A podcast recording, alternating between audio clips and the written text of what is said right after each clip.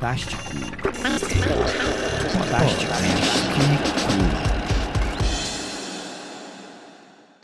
Hip hip aí, meninos e meninas, começando mais uma edição do Podástico, o podcast do Do Sol. Estamos aqui mais uma vez, eu sou Anderson Foca e já quero pedir boa noite para meus amigos de mesa, já avisando que a nossa heroína Thalija hoje está ocupada, não pôde estar aqui com a gente nesta mesa virtual, mas volta no próximo, se tudo der certo. Quero dar meu boa noite para Júlio Cortez. E aí, Julião, beleza? Boa noite, gente. Boa noite a todo mundo que escuta o Podástico, aos amigos de mesa. Já estávamos com saudade. Tentar fazer o programa no mesmo, no mesmo nível quando estávamos com a presença de Atalígia Lima. Um grande abraço. E meu amigo Caio Vitoriano, como vai aí em plena Aveiro? Oba, oba, gente, ouvintes do Podástico, como estamos? Espero que bem, todo mundo se cuidando aí neste momento de mundo. É, estamos aqui em pleno momento de calor, a temperatura está subindo, as noites, os dias estão ficando maiores, mais longos, e vamos manter o nível do nosso bate-papo hoje, sem a presença da nossa heroína e ilustre Atalija Lima hoje e aí, João, o que é que mandas? E aí, galera, caminhando, cantando. Aqui, João Saraiva, falando diretamente de Natal, de onde escuto pela janela barulhos esquisitos que podem tanto ser fogos ou tiros.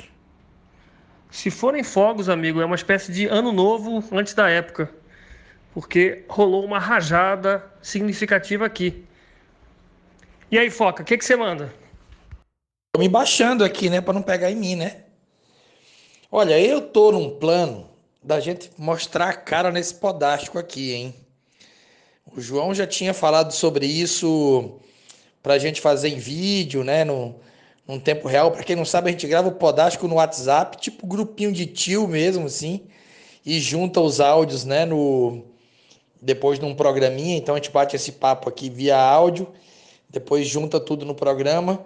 Mas estou num plano aí, né? Até porque a gente está fazendo transmissões ao vivo na Twitch TV.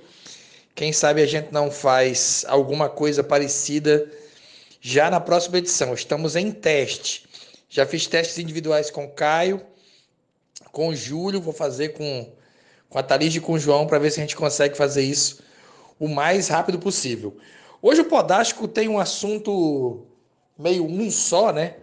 Um, mas que dá da briga, como diria o outro, que é a gente aproveitando o ano redondo, né? O ano de 2020, falando da década. E a gente vai falar sobre o filme da década e sobre o artista da década na música, né? Se é um disco, se é um cantor, se é uma banda, se é um croner, se é um acompanhante, aí a gente não sabe, vai discutir mais. Eu queria deixar primeiro a minha Vamos primeiro para os artistas da música. Depois a gente vai para o de filme. Então eu vou já vou dar minha o meu artista. Para mim, o artista da década dessa década muito difícil a escolha, complicada, é, mas no Brasil tá fácil, é a Baiana System, uma banda consistente, política, tem uma sonoridade muito interessante, tem peso, tem narrativa, tem um frontman, tem som, tem show, tem discos bons. O único defeito do Baiana System para mim é que eles têm pouca discografia para uma banda com mais de 10 anos. A gente pode até falar um pouco mais sobre eles no decorrer do processo, mas para mim a Baiana System é a banda da década no Brasil, né? Artista musical da década no Brasil. E o meu artista musical da década na gringa é o Tame Impala, Kevin Park e seus amigos. Na verdade, o Kevin Park, né, que o projeto é meio dele. E o Tame Impala, para mim, é, ditou muita regra nessa década. Foi uma banda que muita, muita gente foi atrás, né? muita gente seguiu os caminhos deles como artistas, pararam nos de headliner dos principais festivais do planeta, e aí nós estamos falando de todos, né? Vindo de uma banda um pouco mais underground, mais voltada para o rock, mais psicodélico. Mas o Currents, esse disco, realmente levou o Tame Impala para uma categoria de banda influente que não vai passar tão cedo. Então, para mim, Kevin Park, Tame Impala são artistas da música no nessa década e o Baiana System artista brasileiro dessa década. Eu vou já passar para o João Saraiva para ele comentar os meus comentários e se já quiser já pode mandar o artista da década dele. Na verdade, vamos dar uma rodinha, vamos dar uma volta um pouco curta, até vou pedir para os amigos uma, uma volta curta, nos meus comentários, né? que vocês acham da Baiana System do Tame Impala? Primeiro eu quero dizer que a, o único de nós que não vai sofrer com esse podástico sendo feito um vídeo é o Júlio. Que eu tenho certeza que agora ele está com sua camisa passada a ferro, os cabelos é, devidamente penteados, tomando o seu Scott, né, todo classudo lá, como bom decano do rock, e a gente está todo mal amanhado, mas o Júlio não, está todo presença aí. Bom, quer dizer, estou supondo, né? Pelo que eu conheço, estou supondo.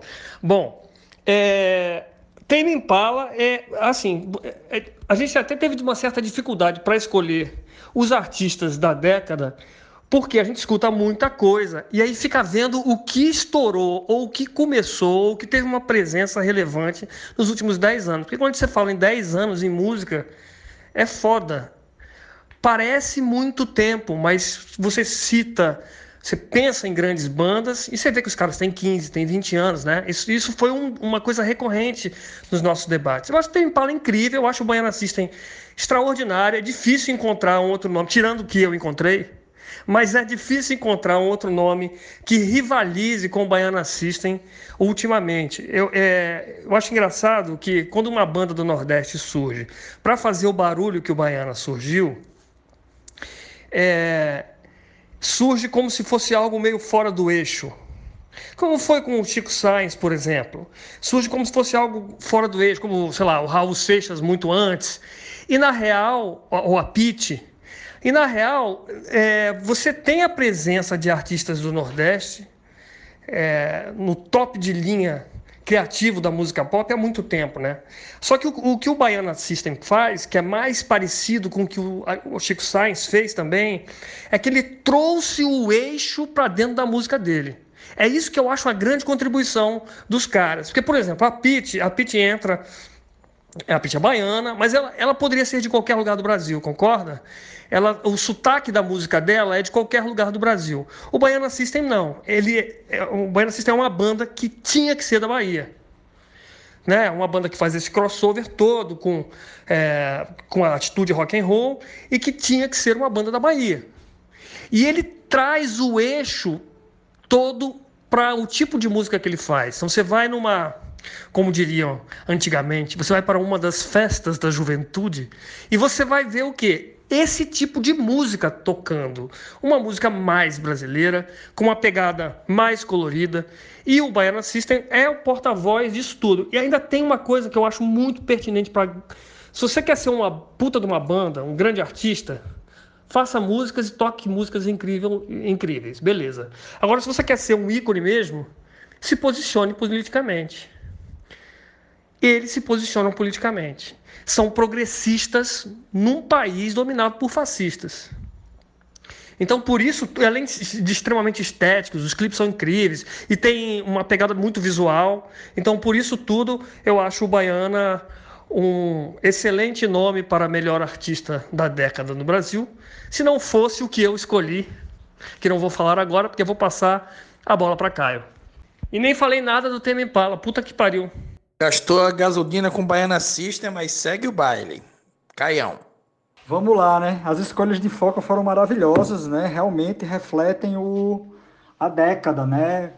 Vamos primeiro para o Temi Impala. O Temi Impala, realmente o Temi Impala é o, é o artista, a banda, o, Kevin Parker, né? O projeto Temi Impala, ele é o projeto da década, né? A gente começou aqui, inclusive, o Inner Speaker, que é o primeiro disco, assim, deles é de 2010, é do início da década, e o último, o último release deles, o The Slow Brush, é agora de 2020. Então, tá bem no ciclo aí da coisa. O meu álbum predileto, eu acho que é o Lonerism, que é o segundo. Apesar da minha música predileta estar no primeiro, é, no Inner Speaker, que é Solitude is Bliss. Que foi a música que me impactou, inclusive, a primeira vez que eu escutei, quando eu vi o clipe, eu fiquei chocado. O clipe é um clipe bem bonito, por sinal, o cara correndo é, é, é, ao contrário de todo mundo, várias cenas absurdas. É um clipe, um clipe dramático, é, de, de certa forma até angustiante. E perfeito. O The Slow Rush é um disco que eu escutei pouco.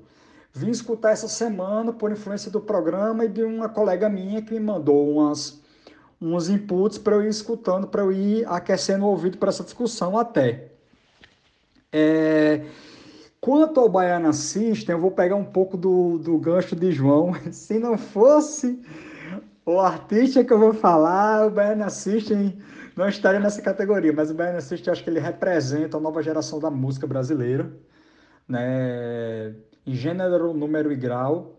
Vou usar também aí o gancho, o trampolim do João em relação às questões do modernizar o passado na evolução musical. Eles fizeram isso também, né? Como já diria o Chico Sainz, eles olharam para o passado da música baiana. Eu me lembro que eu estava em casa e fui almoçar com meus pais num domingo desses da vida, como, como eu tradicionalmente fazia quando eu morava no Brasil.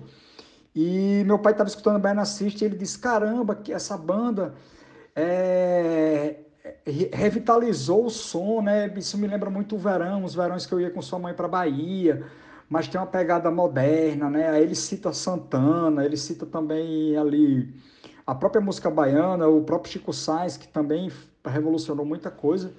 Mas eu acho que o Baiano System é a figura né, assim, da música popular brasileira em três viés, vamos dizer assim.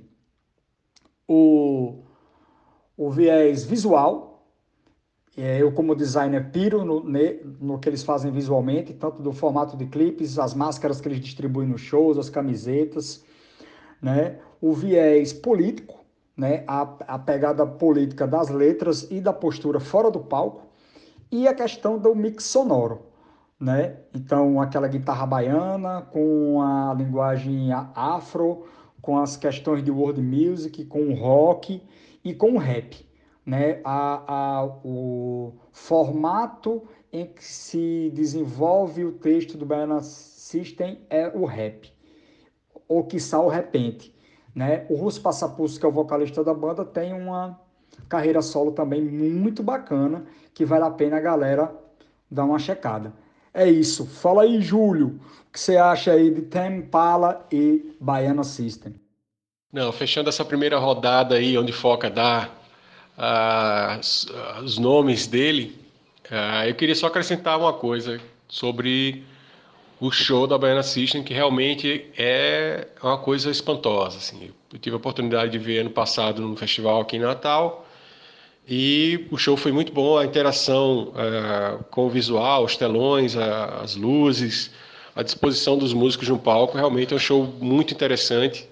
E eu fiquei, apesar de não acompanhar a carreira da banda, né? Uh, mas fiquei bem, bem impressionado com a qualidade do show ao vivo e com a inteligência em, montar aquele tipo de som ali. E o Tame Impala é uma banda que, que apesar de escutar ocasionalmente, não, não me pegou muito, né? mas eu entendo essa onda toda lisérgica e tal, e tem, tem todo um, um pensamento por trás. Né? Então, acho que vale a pena mergulhar de novo no Tame Impala. Mas só usar um preâmbulozinho desses dois para falar das minhas escolhas, porque assim, eu, com, como a essa altura do campeonato, música para mim e arte de uma forma geral é o que me emociona, é o que me toca mais e, e independente de, de, de qualquer uh, tempero adicional. E as duas bandas que, que, apesar de passar a semana inteira mudando um pouco de opinião, tendo algumas, alguns outros insights, mas eu vou nessa coisa da, da do impacto emocional de cada uma delas. Uh, banda nacional é uma banda que apesar de surgir na, na, década passada, mas tem os dois discos lançados nessa última década, um em 2014 e o outro em 2018, se não me engano, que é o pessoal do Rio do Menores Atos. Ah, eu estava puxando na memória qual foi a última vez que alguma banda nacional com letras em português me, me impactou tanto e me deixou uh, tão impressionado. E lembro das conexões, logicamente, com as bandas brasileiras dos anos 80, né? Legião Urbana, aquela turma toda, com o que o Los Hermanos fez, principalmente no, no, no, dois, no segundo e no terceiro disco, principalmente no Ventura. E realmente o Lapso, que é o último disco dos caras completo, é, um, é uma obra de arte, assim, dentro do rock nacional é uma banda que, que me deixa muito feliz e muito esperançosa do, do que o pessoal está produzindo hoje em dia. Né? O show é muito bom, os caras são músicos incríveis, as letras são, são cirúrgicas e muito boas. Então, nacionalmente, o Menores Atos realmente é a banda que, dessa última década, que mais me impressionou. E na internacional, é, também é uma banda que não é muito, talvez não muito grande por aqui, mas que ultimamente é, também vem chamando a atenção, que é o, a, o Biff Clyro. Né? Biff Clyro é uma banda escocesa que esse, esse, essa última década lançou três discos e agora está lançando um em 2020. Chama, o novo disco chama Celebration of Endings, vai ser lançado aí, acho que em agosto. E o Biff Clyro é uma banda estranhíssima, um trio, mas que consegue, dentro da sua estranheza, fazer coisas incríveis, assim. Desde a música mais bela possível, com um arranjo mais simples, até épicos progressivos de, de 7, 8 minutos, com muito instrumental. Então, assim, as minhas duas, as minhas duas sugestões aí, eu não sei se a galera gravitacionou por essas bandas, mas queria ouvir o insight de vocês aí sobre elas. Bicho Clairo e Menores Atos. Só pegando a, o gancho de Júlio aí, rapidinho comentando os comentários. Menores Atos, né, bicho? Porra, eu sou fanático pelo Ciro pelo jeito que ele toca, pelo jeito que ele escreve. E o engraçado é que o Ciro não foi o primeiro vocalista do Menores Atos, né? Ele entrou depois. Ele não não não estava na formação inicial do Menores Atos. Isso é bem curioso. Eu amo, né, cara? As duas vezes que o Menores Atos veio no, veio em Natal foi a gente que trouxe. Veio do Sol 2017, depois voltou aqui no ano passado. E é isso. A minha cachorra tá latindo aqui, mas faz parte do processo. Então aí, João, você perguntou quando o Menores Atos tinha vindo, foi em 2017. Então, primeiro eu quero dizer, cara, que os fogos que eu ouvi aqui, que eu falei que eram tiros, eu acho que me disseram aqui que eram porque hoje é dia de São Pedro, né? Quer dizer, sou, somos todos péssimos devotos, cara. Olha, é, essas duas bandas que Júlio falou são muito Júlio. Porque o Claro, o Biff Claro, ele botou aqui outro dia é, eu não me lembro qual foi a música. Diz aí qual foi a música que tu botou aqui, que, que eu fiquei ouvindo direto. E o que me chamou muita atenção é que a, existe uma espécie de, é, de, Eles não têm uma linha, então eles fogem muito do estilo. Sei, eu ouvi a primeira música, a música que ele botou aqui no grupo, porra, pirei. Aí cacei outras músicas parecidas e não achei. Isso é uma característica né, de personalidade para uma banda. O Menores Atos foi engraçado, como eu descobri, porque estava em 2017 no do Sol, e aí eu estava subindo para aquele palco que é mais perto da entrada, e tinha um cara cantando boas letras, e outro cara tocando uma guitarra com muita personalidade. O cara tava fazendo floreios ali, uma base muito bem, bem, bem tocada de rock and roll, alternativo e nacional e tal. Eu, pô, eu achei massa. Quando eu cheguei, não eram dois caras, era o mesmo cara. O cara tava cantando e tocando aquela guitarra. Aí eu cheguei, quem tava lá olhando era Júlio. É, duas grandes escolhas.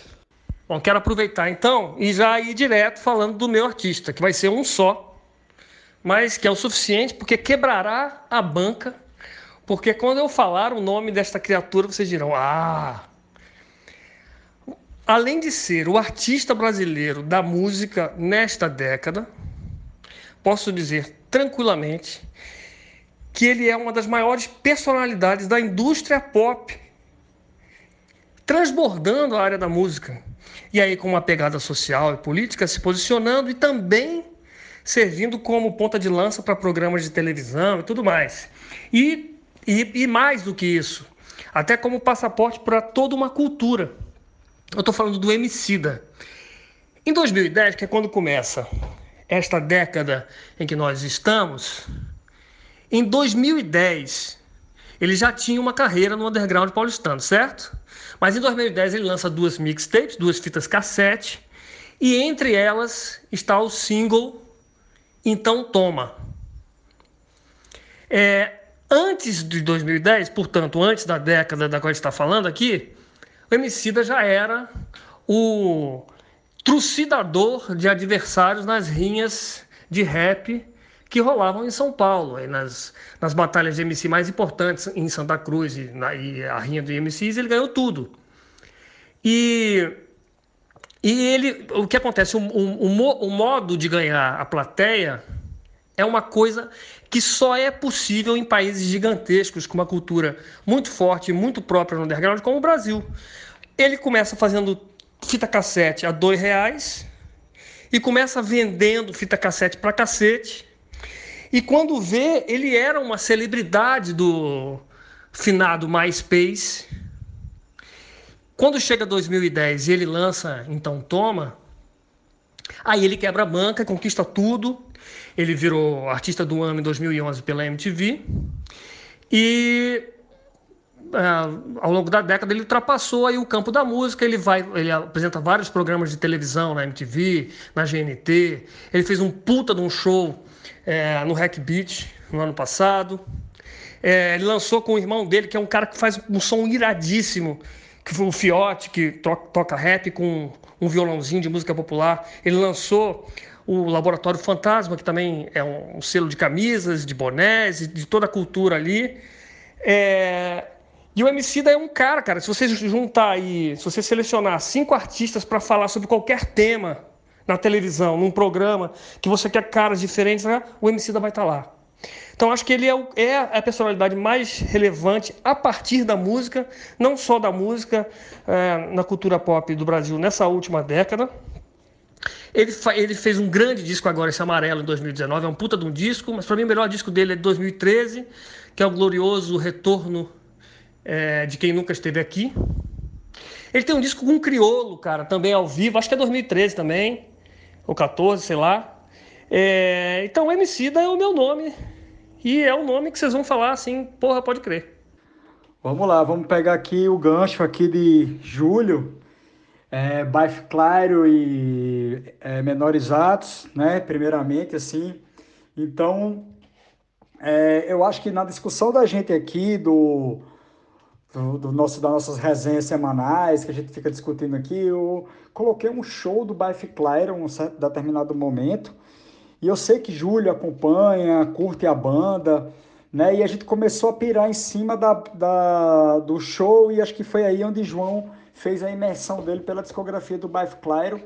Mas eu conheço bastante o disco chamado Elipses, que é um disco todo branco com os, os três integrantes nus, as, é, é, em posição fetal a, é, a, capa. Eu acho que seria um bom início para vocês é, degustarem a banda. Né? Um rock and roll bastante moderno, por sinal. Eles são escoceses, né? não sei se os meninos falaram. E eu, o que me chamou a atenção nas antigas do Bife Claro é, são as capas dos discos. que são as capas feitas pelo Hipnoses e tal. Tem capas também do, com ilustrações do Milo Manara.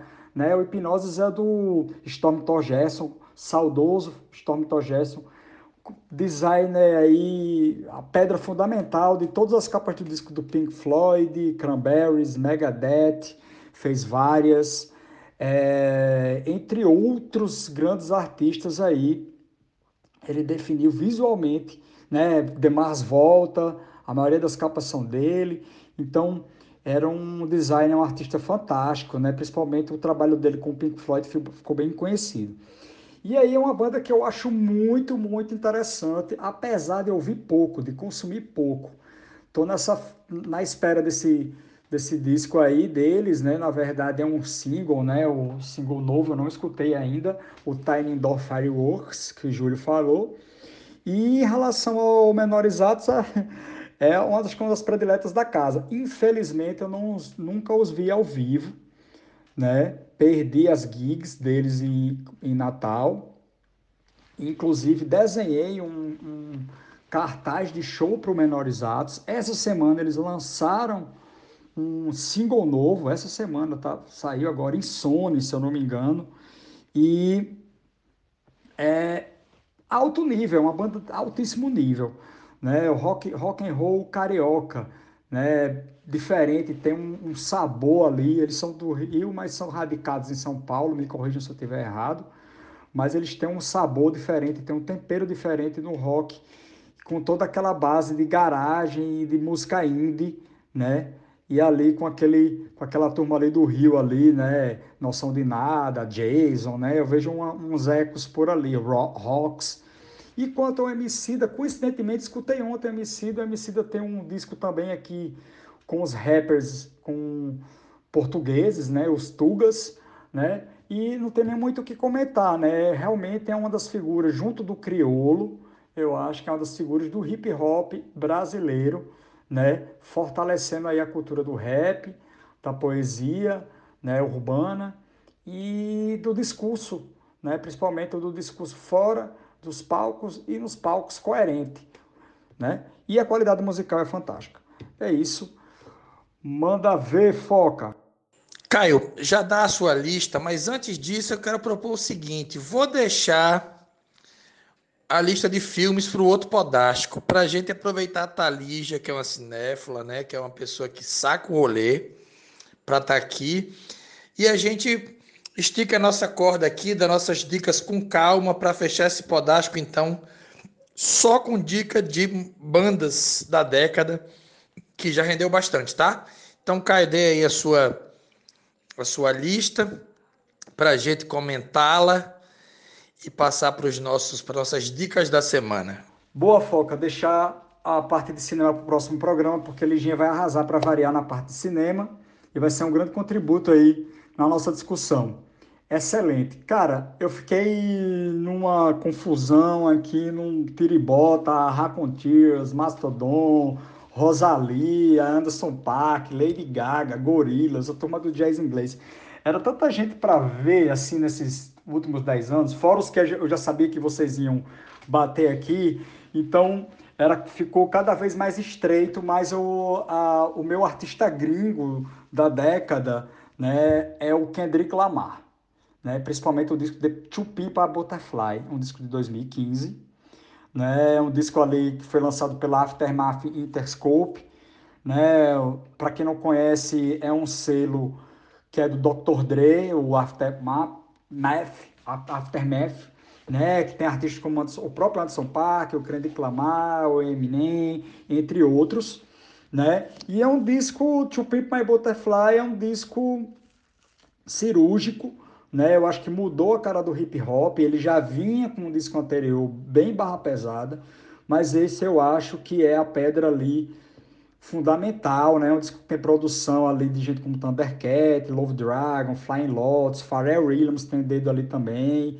né? O, é, o, o, Midas, né? Também a gente poderia colocar o Pharrell aqui como um Midas de, dessa década também, né? Tem participações ali do George Clinton, né? Do próprio Thundercat, Snoop Dogg. Cara, é um descasso, né? Inclusive essa semana eu comprei ele em vinil aqui em Portugal. Nunca tinha visto ele em vinil, fiquei chocado, e aí não podia deixar passar e comprei um disco que tem 11 indicações, 11 indicações ao Grammy, ganhou o melhor disco de rap, né? E aí o texto é aquela pancada, né? Desigualdade racial, depressão, né? Discriminação institucional, essas coisas todas. E a capa é fantástica, que é uma uma galera, uma patota de amigos assim na frente da Casa Branca, né? Todo mundo curtindo ali sem camisa meio que naquele, naquela curtição ali e provocando ali os poderes americanos, né? E a minha o, e o meu artista, minha artista brasileira é Elza Soares, né? E o disco também de 2015, A Mulher do Fim do Mundo. Cara, é um. Eu acho que essa, é, esse disco é, é, o, se eu não me engano, é o 32 disco de Elza. Né? Ela tem uma carreira prolífica né? Ela já lançou mais um ou foi dois depois desse. Acho que foram dois, né? É, Deus é Mulher e Planeta Fome, é isso. Me corrijam se eu estiver errado. E é um disco fantástico, ganhou o Grammy Latino. Eu vi esse show. A banda que acompanhava ela era o Bexiga 70, ou parte do Bexiga 70. foi um dos shows que eu fiquei mais de queixo caído. Eu demorei uns três dias para processar aquele, aquele, aquela coisa toda ali. Para quem não conhece, quem não sabe, a Elza Soares é uma artista de muitos anos. Pra, acabei de dizer, ela tem 32 discos. Né? Esse é o 32 aliás, então ela já está com 34 a 35 discos.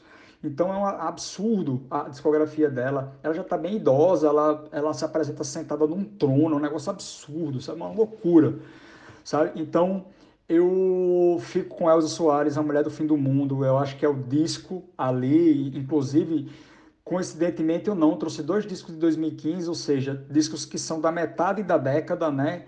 Costurando ali o início e o fim dos anos 2010 a 2020 e eu acho que são duas pedras aí fundamentais na, na construção dos ouvidos das pessoas aí dessa década, tanto dos jovens, né, o Kendrick Lamar é uma representação aí da música jovem, quanto do Elza Soares, que soube reconectar tudo que ela sabia com a turma jovem e lançou esse, essa pancada.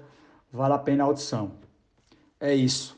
Sensacional, Caio. É, eu acho que a gente está com, com dicas bem abrangentes, mas é, galera que está acompanhando o Podástico dessa semana aí vai ver que tem muito material diferente e interessante para dar uma mergulhada. Sobre a Elza Soares, é, só queria pontuar que é, é super é, interessante quando a gente consegue ver artistas que, que meio que estão relegados a um esquecimento e conseguem se reinventar, né? E ela realmente conseguiu, com a ajuda do pessoal que você citou aí, dar uma renovada e falar, e o discurso é, é impressionante. É muito interessante mesmo. É, mas já para me despedir aqui e agradecer aí a galera que está escutando e os amigos aí de mesa, um abração mais uma vez para a Talija. Ah, eu queria, eu queria só dar uma dica, na verdade não é música, não é filme, não é documentário, mas de um podcast que eu acompanho, e que levanta algumas discussões bem interessantes, que é o podcast do Joe Rogan, chama The Joe Rogan Experience, está lá no YouTube, é fácil de achar, principalmente um episódio que saiu três dias atrás com o Jon Stewart. É, então, assim, a discussão é muito interessante para entender o que está acontecendo nos Estados Unidos, para entender o que está acontecendo na cultura de forma geral, na, na indústria. E a minha dica é Joe Rogan Experience, um podcast aí no YouTube da vida. É, Joe Rogan é um comediante e, e, fazia algumas intervenções em sitcoms. E hoje é um dos caras que conseguiu fazer essa transição do podcast. Por exemplo, ele conseguiu fechar um contrato agora com o Spotify de 133 milhões de dólares. Vai ser o podcast que vai migrar para o Spotify e vai levantar essa grana. Então, vale a pena dar uma buscada. Ele tem caras que participam do podcast dele de, de de médicos a celebridades, artistas, políticos, é bem interessante, vale a dica. E é isso. Um abraço a todos, um abraço aos amigos, aos ouvintes do Podástico, e é isso. Um abraço grande, gente. Se, se cuidem. abração. É um abraço de cotovelo, né? Agora cotovelada. É, eu queria dar uma cotovelada na ausente Atalija, que fez falta, mas acho que ela vai realmente, como todo mundo falou, arrasar no próximo, que terá o cinema como, como é, linha, né? Condutora. Cara, Elza Soares, só para comentar essa escolha do, do Caio, queria dizer apenas uma coisa: ela nasceu em 1930. Então, é possivelmente a artista mais velha que a gente vai falar aqui em atividade. É... Ela foi revitalizada depois de, de. Até porque, quando você tem 90 anos, dá tempo de você ter um monte de carreiras, né? Era uma artista de jazz, depois de MPB, depois o Caetano Veloso pegou pelo braço, junto com a turma toda, e, é, e como o Caio falou, em 2015 ela lança o primeiro álbum só com músicas inéditas. Eu acho que é um nome realmente que a gente deixaria falhar se não tivesse aqui na lista. É, só dizendo uma coisa, é que Elza Soares foi considerada pelo BBC a artista do milênio no ano de 2000. Diga aí, ela já era coroaça. Bom, quero agradecer todo mundo aí que participou. Ah, quero dar minha dica, né? É o seguinte: é um, um livro deste cara que provavelmente você escutou muito é, você deveria ter escutado pelo menos. É uma biografia de rock and roll. Em geral, costumo muito falar de biografias de rock and roll, mas essa vale a pena. O nome é Slash. E por que ela vale a pena? Porque ela é escrita com o Anthony Boza, que é um jornalista da Rolling Stone de Nova York e que o cara é, esteve por dentro de todas. É um dos maiores jornalistas é, de cultura pop. Então é um, é um livro que sai um pouco do do me envolvi com drogas e fiz muita loucura, mas estou aí fazendo som, que é em geral o que acontece com, com as biografias de roqueiro, né? É, o Slash está fala das vísceras dele, fala da relação conturbada com Guns N' Roses, com Axl Rose e tudo mais. E, e se você ler esse livro, você vai dizer, nossa, esses caras nunca mais vão tocar juntos e estão tocando juntos aí desde 2017. Mas, mas vale a pena é, conhecer, principalmente se você gosta de do Guns N' Roses e daquela cena é, do rock and roll. É, então é isso, eu estou me despedindo, valeu, obrigado aí. Indica o Podástico para mais gente. Se cuidem, lavem as mãos e fui. Massa, fantástico. Eu vou fazer primeiro uma menção aqui a Lu Canuto, que ela até marcou a gente hoje, no dia dessa gravação, no Instagram. E ela estava escutando o Podástico número 2 e ela fez uma, um lembrete, o Podástico número 2, para quem não ouviu ou para quem já ouviu, a gente dialogou sobre as questões do audiobooks. E ela trabalhou no IAD, ela me mandou aqui, pô, vocês poderiam ter feito das, da, das questões de inclusão. Eu acho que a gente até é, na altura discutiu isso, mas acabou que não gravou.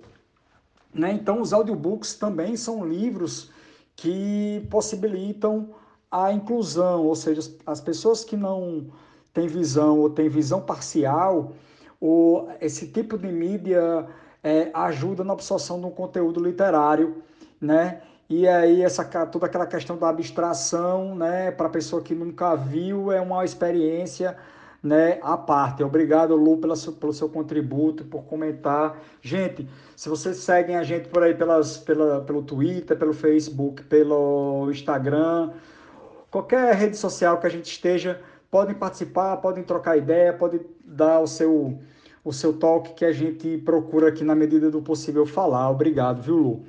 E a minha dica também é na, na seara dos podcasts, assim, para a gente fortalecer a gangue dos podcasts. A, a, é o do, da Renata Lopretti, se chama O Assunto. A Renata Lopretti é uma jornalista analista da TV Globo, do G1, da Globo News, né? Ela tem uma larga experiência. E aí o, o podcast dela é um podcast muito suave, mas de bastante conteúdo. Ele é, tem uma média ali de uns, no máximo, 28 minutos, 27 minutos, um, uns para cima, outros para baixo, mas é muito bacana mesmo.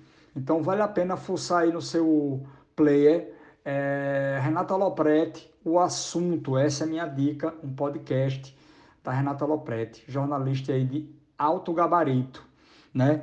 Fico por aqui, deixo meu abraço efusivo para todos os ouvintes do Podástico, para os meus amigos, para a Leginha que não pôde estar com a gente hoje, aquele abraço, como diria o nosso querido Gilberto Gil, que aniversariou essa semana. Um beijo, gente. Nossa, ficou para o final para mim aqui. Peguei Kendrick Lamar, peguei Elza Soares, peguei várias pedradas na cabeça e tenho que terminar esse podástico agora com isso. Eu ia fazer uma indicação mais pop, digamos assim, mais óbvia, que é assistir Dark, né? Que tá todo mundo falando, que entende, que não entende, que a menina disse no YouTube que ia ser assim, que ia ser assado. Mas como eu sou do contra, eu quero indicar uma novela, uma novelinha no Netflix, que é coisa mais bonita, bem levezinha, boba, mas ao mesmo tempo gostosinha de ver. Se você não viu o primeiro, eu, primeira temporada, assiste também. É bobo, é novela, mas diverte e às vezes diversão é o que importa, né, amigos? Ficamos por aqui com esse Podástico de hoje. É, Podástico Podcast do Sol. Valeu, Júlio. Valeu, Caio. Valeu, João Saraiva. Beijos, Atalija. Nos encontramos no próximo. Abraço, valeu. Fui. Podástico. まあ、大好だね。